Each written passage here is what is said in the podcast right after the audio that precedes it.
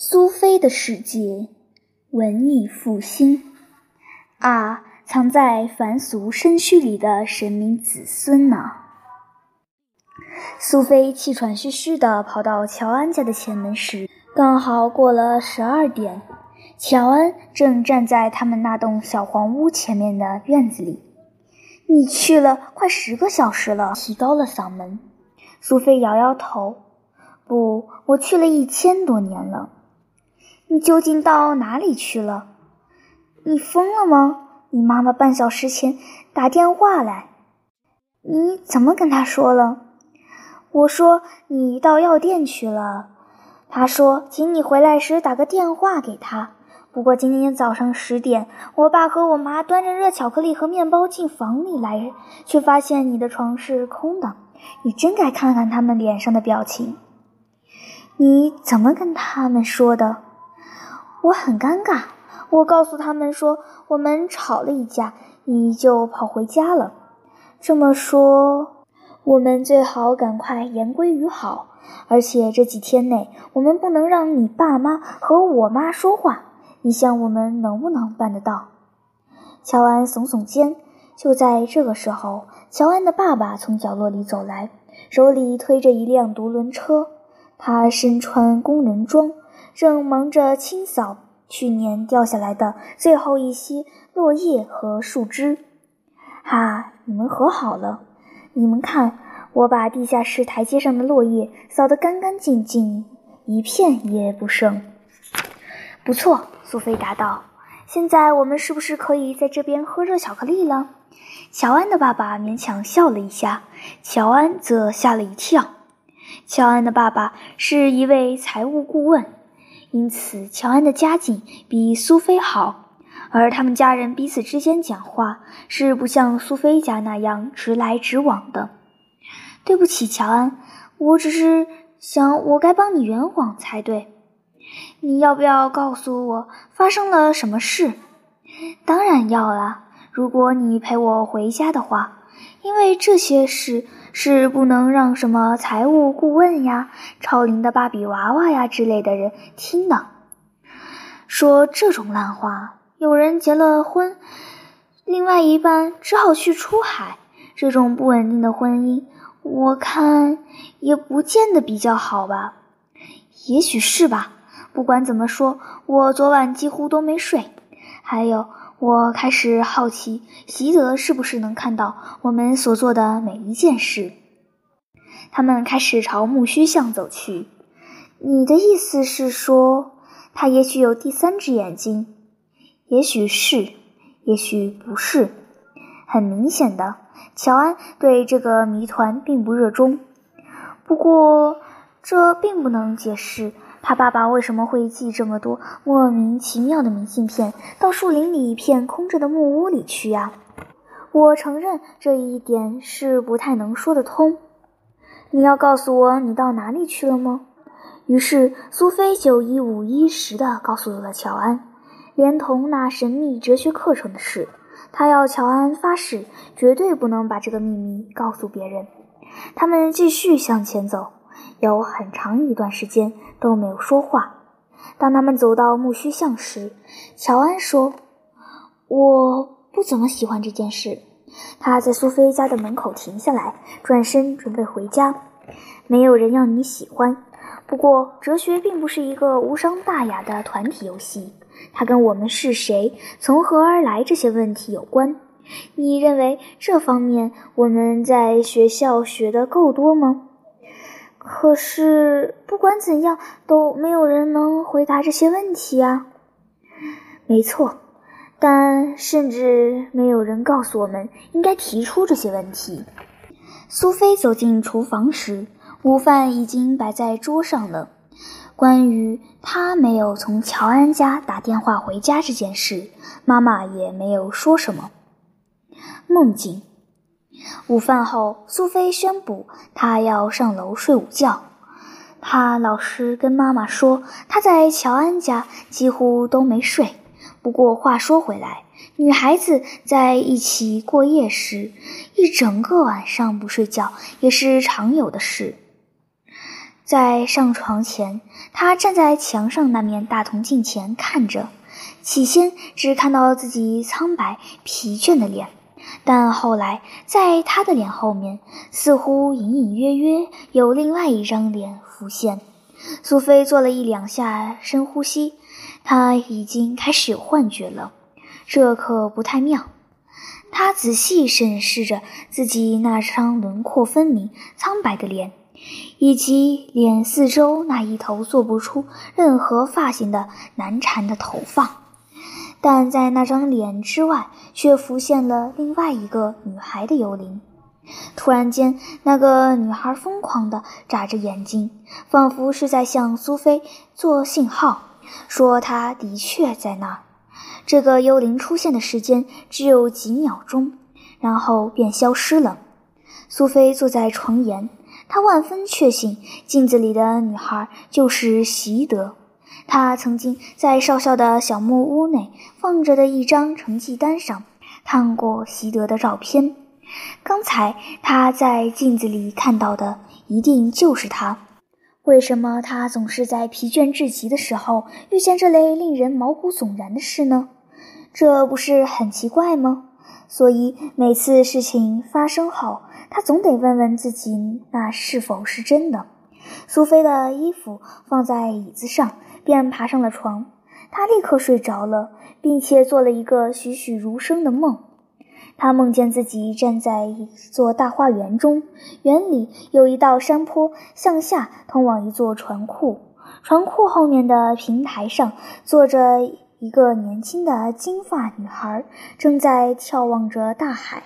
苏菲走下去，坐在她身旁，但那女孩却似乎没有察觉他的到来。苏菲开始自我介绍：“我叫苏菲。”但这个女孩显然既没有看到她的人，也没有听到她说话。你既然又聋又瞎，苏菲说。那女孩还是充耳不闻。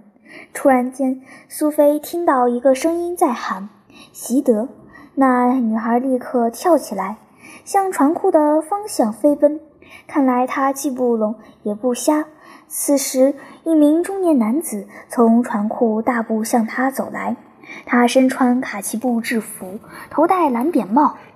女孩展开双臂抱住他的脖子，他则将她抱起，转了几圈。这时，苏菲在女孩原先所坐之处看到一条小小的金色十字架链子，她将它捡起来拿在手里，然后便睡了。苏菲看看时钟，她已经睡了两个小时。她坐起来，正想着这个奇怪的梦，梦境里的一切如此栩栩如生。他觉得自己好像确实到过这里一样，他也很确定那座船库和平台确实存在于某个地方。当然，他们看起来很像是他在少校的小木屋中见过的那幅风景画。无论如何，他梦中的那个女孩无疑必是席德，而那个男人则是他的爸爸，刚从黎巴嫩回来。在梦中，他的样子看起来很像艾伯特。苏菲起床开始整理床铺时，在枕头下发现一条金色的十字架链子，十字架的背面刻着“习德”几个字。这并不是苏菲第一次梦见自己捡到贵重的东西，但毫无疑问，这是第一次那样的东西从梦里跑了出来。“去你的！”他大声说。他生气地打开橱窗的门，把那条精致的十字架链子丢到最上面一格，跟丝巾、白袜子和从黎巴嫩寄来的明信片放在一起。面授课程。第二天早晨，苏菲醒来时，妈妈已经弄好了一顿可口的早餐，有热面包、橘子汁、蛋和蔬菜沙拉。通常星期天早晨，妈妈很少比苏菲先起床，而每次她先起床时，总会弄好一顿丰富的早餐，再叫醒苏菲。他们吃着早餐时，妈妈说：“花园里有一只很奇怪的狗，整个早上都在老树篱旁边嗅来嗅去。我实在不知道它在那儿干什么。你呢？”我知道。苏菲脱口而出，随即又后悔了。他以前来过吗？这时，苏菲已经离开餐桌，走到客厅，向着花园那扇窗户往外看时，果然不出他所料，汉密士正躺在密洞的入口前。他该怎么跟妈妈说呢？他还来不及想出什么借口时，妈妈已经走过来，站在他身边。你刚才说。他以前来过这儿，我想他大概是以前在那里埋了一根骨头，现在想把它挖出来。你知道，狗也有记性的，大概是吧？苏菲，你是我们家的动物心理学家。苏菲急切着寻着借口，我把它带回家好了。她说：“你知道他住在哪里吗？”苏菲耸耸肩。项圈上似乎有地址吧。两三分钟后，苏菲已经走到了花园。汉密士一看到她，便三步并作两步走了过来，摇了摇尾巴，扑向苏菲。乖狗狗，他知道妈妈正在窗户那边看着他们。他内心暗自祈祷，汉密士不要钻进树林。还好，他们只是冲向屋前的石子路。飞快地跑过前院，奔向大门。大门关上后，汉密士继续在苏菲前面跑了几码。这段路程颇远。由于是星期天的上午，路上有一些人在散步，眼看别人全家一起共度周末，苏菲真是羡慕极了。一路上，哈密士不时跑去嗅嗅别的狗。或别人家花园篱笆旁边的有趣玩意儿。不过，只要苏菲一叫“狗狗过来”，它就立刻过来。不一会儿，他们已经走过了一座老旧的牧场、一座大运动场和一个游乐场，进入人车较多的地区。他们继续沿着一条铺满原石并有电车往来的大街向市中心走。到了市中心时，汉密士引导苏菲穿越中心广场，走到教会街上。这里属于旧市区，四周都是19世纪末、20世纪初时新建的平凡单调的大宅子。时间已经将近下午一点半了。现在他们已经到了市区的另外一边。这里苏菲并不常来，她记得小时候有一次。爸妈曾带她到这里的一条街上拜访一位年老的姨妈。最后，他们走到位于几栋旧宅子之间的一座小广场。这座广场虽然看起来非常古老，但却名为新广场。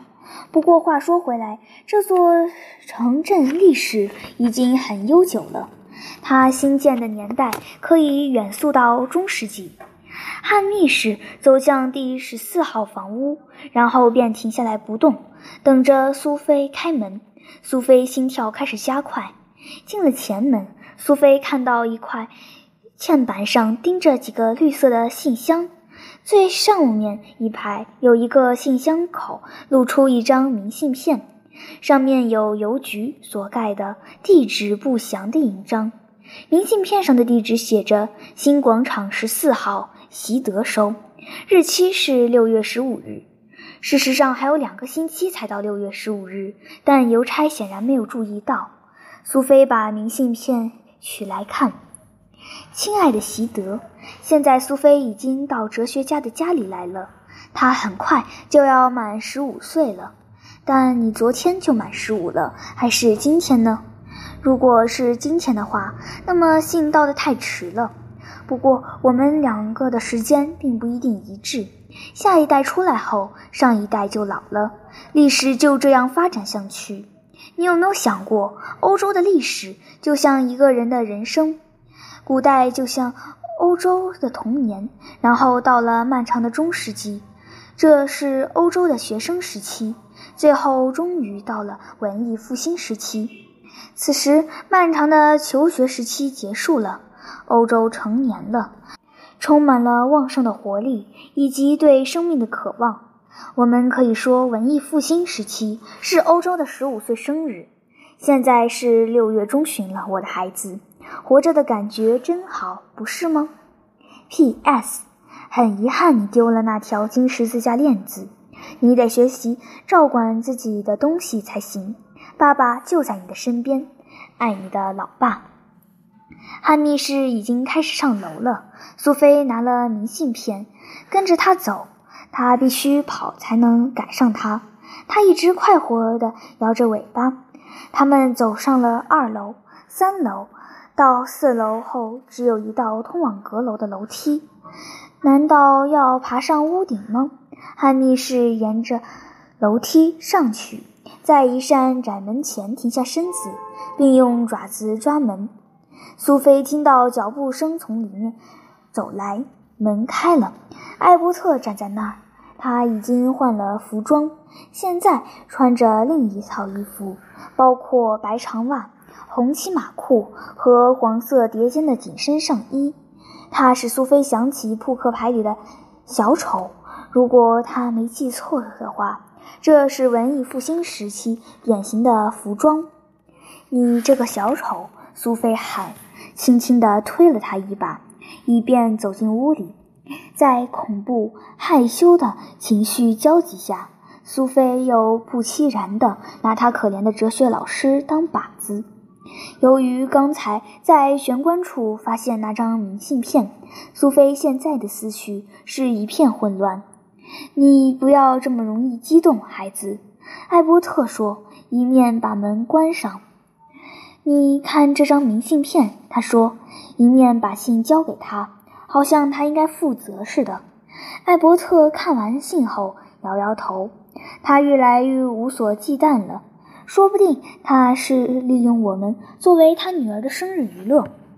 说完后，他将明信片撕成碎片，丢进自纸篓中。信上说，席德丢了他的十字架。苏菲说：“我看到了。”那个十字架被我发现了，就是那一个，放在我家的枕头下。你知道它怎么会在那里吗？艾伯特严肃地看着他的眼睛。这件事看起来也许很吸引人，但只是他不费一点力气就能玩的小把戏罢了。我们还是集中精神来看那只被魔术师从宇宙的礼帽中拉出来的大白兔吧。他们进入客厅，那是苏菲所见过的最不同寻常的房间之一。这是一间宽敞的阁楼，四边的墙壁略微倾斜，强烈的阳光透过其中一面的窗户泻满了整个房间，另外一扇窗户则开向市区。苏菲可以从这里看到旧市区里所有房子的屋顶。但最让苏菲惊讶的是，房间里摆满了各种年代的家具器物，有一张三十年代的沙发，一张二十世纪初期的旧书桌和一把看起来有几百年历史的椅子。除了家具外，还有各式各样的古董，不管是实用的还是装饰的，通通凌乱地放在架子上或柜子里，包括古老的时钟与花瓶。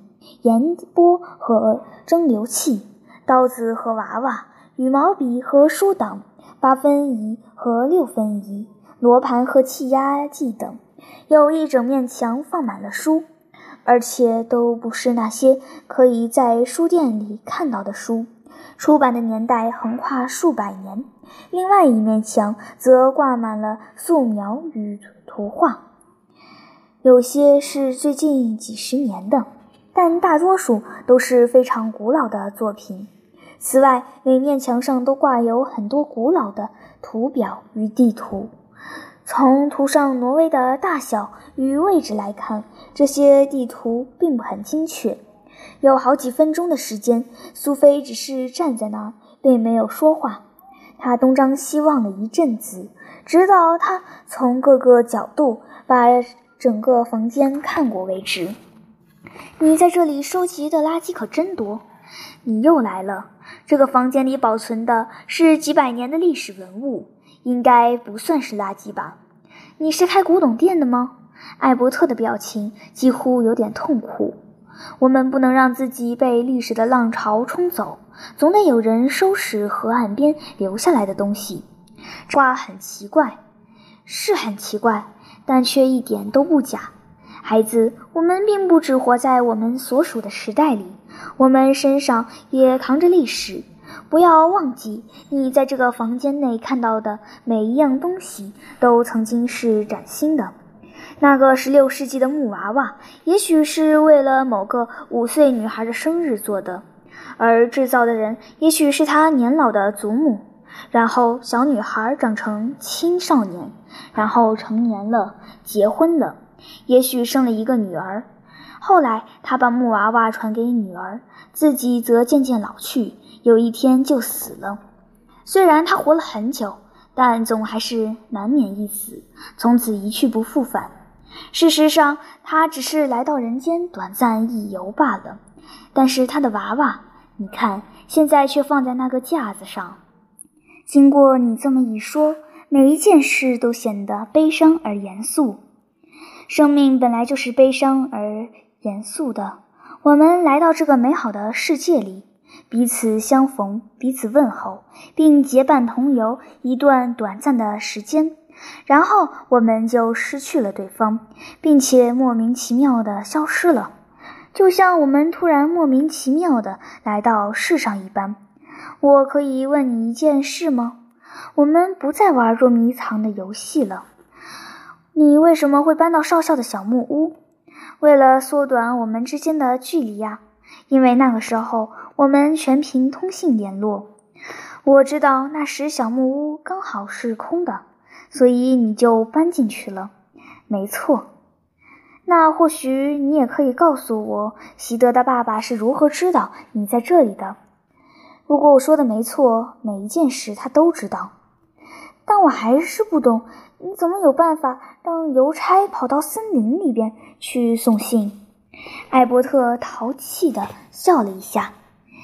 即使那样的事情，对席德的父亲来说也算不了什么，只不过是个小把戏，妙手一挥就成了。我们现在可能正受到全世界最严密的监视。苏菲觉得一股怒气往上升。要是让我碰上他，我一定把他的眼珠子挖出来。艾伯特走到房间的另外一边，坐在沙发上。苏菲跟着他，也坐在一张宽大的扶手椅上。只有哲学可以使我们更接近习德的父亲。他终于说：“今天我要跟你谈文艺复兴时期。”快说吧。文艺复兴在圣多马斯时代过后不久，原本团结一致的天主教文化开始出现分裂的现象。哲学与科学逐渐脱离教会的神学，使得宗教生活与理性思考之间的关系变得比较自由。当时有越来越多的人强调，人们不能通过理性与天主沟通，因为天主绝对是不可知的。对于人来说，最重要的是不是去了解神的奥秘，而是服从神的旨意。嗯，既然宗教与科学的关系已经变得较为自由，新的科学方法与新的宗教狂热于是逐渐产生。在这种环境下，十五与十六世纪发生了两大变动，就是文艺复兴运动与宗教改革运动。我们可不可以一个一个来？所谓文艺复兴运动，是指十四世纪末期起文化蓬勃发展的现象，最先开始于意大利北部，并在十五与十六世纪期间迅速向北蔓延。你不是告诉我“文艺复兴”这个词是重生的意思吗？没错，它是指古代艺术与文化的再生。另外，我们也说是人道主义的复兴，因为在漫长的中世纪，生命中的一切都是从神的观点来解释。但到了文艺复兴时期，一切又重新以人为中心。当时的口号是“回归本源”。所谓本源，主要是指古代的人文主义。在文艺复兴时期，发掘古代的经传典籍几乎成为一种大众休闲活动，学习希腊文也变成时髦的玩意儿。当时的人认为，修习希腊的人文主义有教导与启发的功能。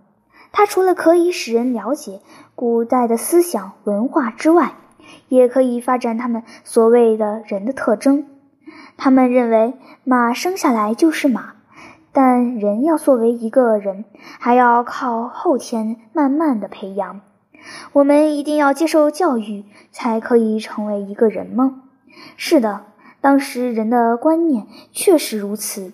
不过，在我们详谈文艺复兴时期的人文理念之前，我们必须大略了解一下文艺复兴时期的政治与文化背景。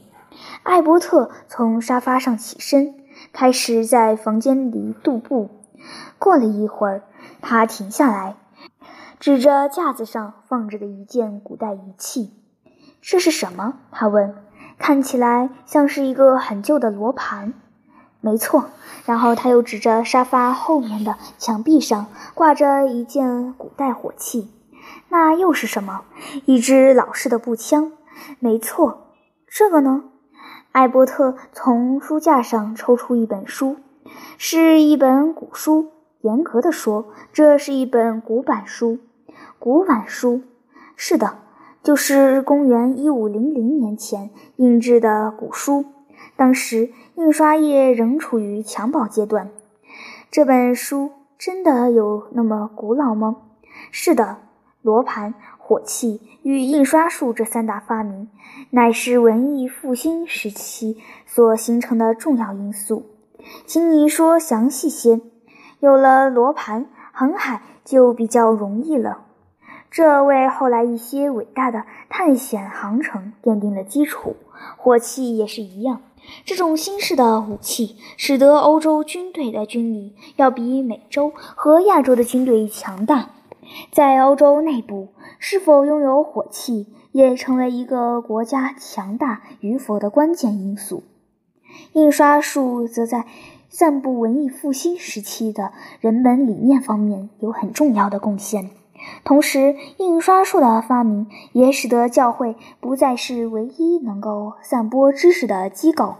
在这段时期，各项新的发明与仪器接踵而来，速度既快。数量也多，其中很重要的一项就是望远镜的发明，它使得天文学迈入了新的纪元，所以现在才会有火箭和太空探险之旅。你的速度未免太快了吧？不过，文艺复兴时期所发生的一项转变，最后倒是把人类送上了月球，也间接导致广岛事件与切尔诺贝利核电厂爆炸事件。最初只是文化与经济上的一些改变，其中很重要的一个现象是，自给自足的经济逐渐转型为货币经济体系。在中世纪末期，由于贸易制度成功，新商品交易蓬勃，再加上已经建立货币经济与银行体系，于是各城市不断发展，造成了一个新的中产阶级。他们拥有决定自己环境的自由，可以用钱买到各种必需品。在这个时期，只要肯吃苦耐劳、有想象力、脑筋灵活，便可以获得报偿。因此，社会对个人的要求已经改变。这两千年前，希腊各城邦发展的情况有些类似。你说对了几分。我曾经说过。希腊哲学脱离了属于农民文化的世界观，同样的，文艺复兴时期的中产阶级也开始脱离封建贵族与教会的势力。这期间，欧洲与西班牙的阿拉伯人和东方的拜占庭文化接触日益密切，于是欧洲人又开始注意到希腊文化的存在。于是，古代的三条支流又汇集成一条大河。你很用心，有关文艺复兴时期的背景就讲到这儿。现在我们要谈这个时期一些新的理念。好，不过我很快得回家吃饭了。艾伯特再度坐在沙发上，眼睛看着苏菲。文艺复兴运动最重要的影响是改变了大家对人类的看法。文艺复兴时期，人文主义精神使得大家对人本身和人的价值重新产生了信心。这和中世纪时强调人性本恶的观点截然不同。这个时期的哲学家认为人是极其崇高可贵的，其中最主要的人物之一是费奇诺。他告诉人们认识自己。呵，你这藏在凡俗身躯内的神明子孙啊！另外一个主要人物是米兰多拉，他写了《颂扬人的尊贵》这篇文章，在这中世纪是无法想象的。